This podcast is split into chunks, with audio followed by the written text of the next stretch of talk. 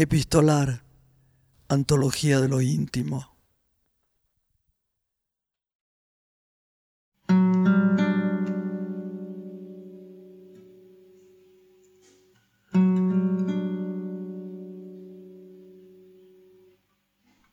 El escritor estadounidense Henry Miller conoció a la francesa Anaïs Nin en París en 1931. Él tenía 40 años y ella 28.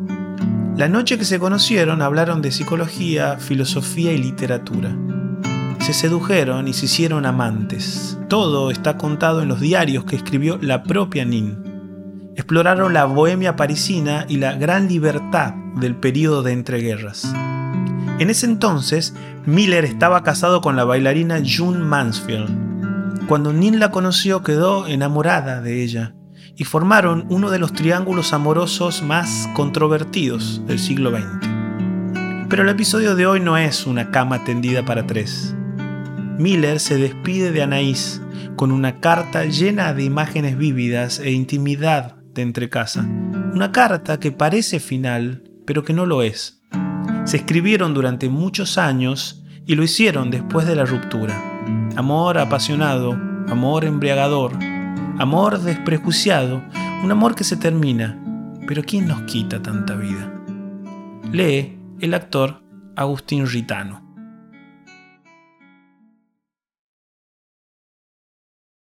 ¿Qué son las despedidas sino saludos disfrazados de tristeza?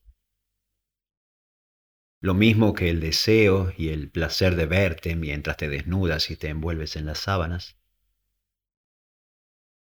Nunca has sido mía.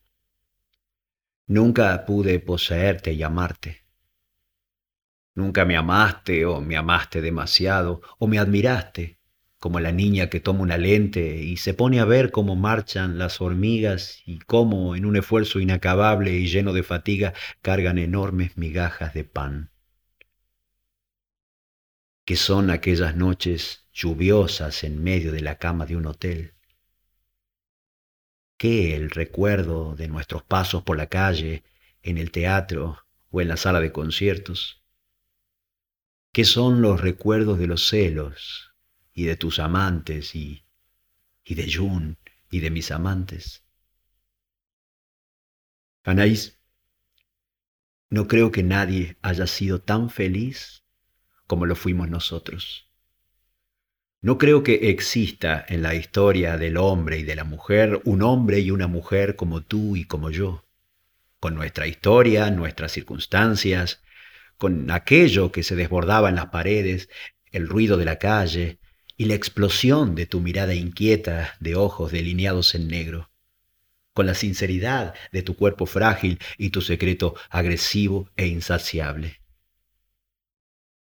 El recuerdo puede ser cruel. Puede ser cruel cuando estás volando febrilmente a tu próximo destino, a otros brazos que te reciban expectantes y hambrientos. El recuerdo de tu diario rojo que tirabas en la humedad de la cama entre tus labios entreabiertos y mis ganas de desearte. Te deseo. Te deseo.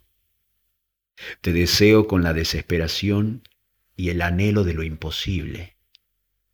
Y ya te has ido y tal vez en un sueño imaginativo y romántico leerás estas palabras una y otra vez, en medio de mi ciudad, con la gente pasando en medio de las calles, y la sorpresa en tus ojos, y la gran dama con el fuego en la mano derecha.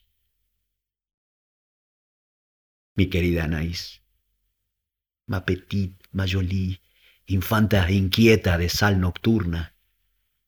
Te extraño. Te extraño cuando huyes de madrugada y te extraño cuando camino y me tomo un café en la calle. Te extraño cuando June se acerca cariñosa y cuando paso por los grandes aparadores. Te extraño casi a todas horas. Cuando escribo, cuando te pienso, cuando escucho las campanas que me anuncian que ya son las tres, cuando me acuerdo de las horas interminables entre humo y whisky, cuando tengo una comida que dura toda la tarde, también cuando me despido de ti cada día a la misma hora. cuando como en aquel lugar donde nos dio el aire y cuando escucho la radio. Adiós, Anaís. Adiós. Ya nos encontraremos en otras vidas y en otras vidas podré poseerte y quedarme contigo para siempre. Ya te veré en medio de la nieve y entre libros y vino. Adiós. Tuyo siempre, Henry. Epistolar, un podcast producido por Diego Gemio y Tomás Spray. Búscanos en las redes sociales como Epistolar Podcast o en nuestra web epistolarpodcast.com.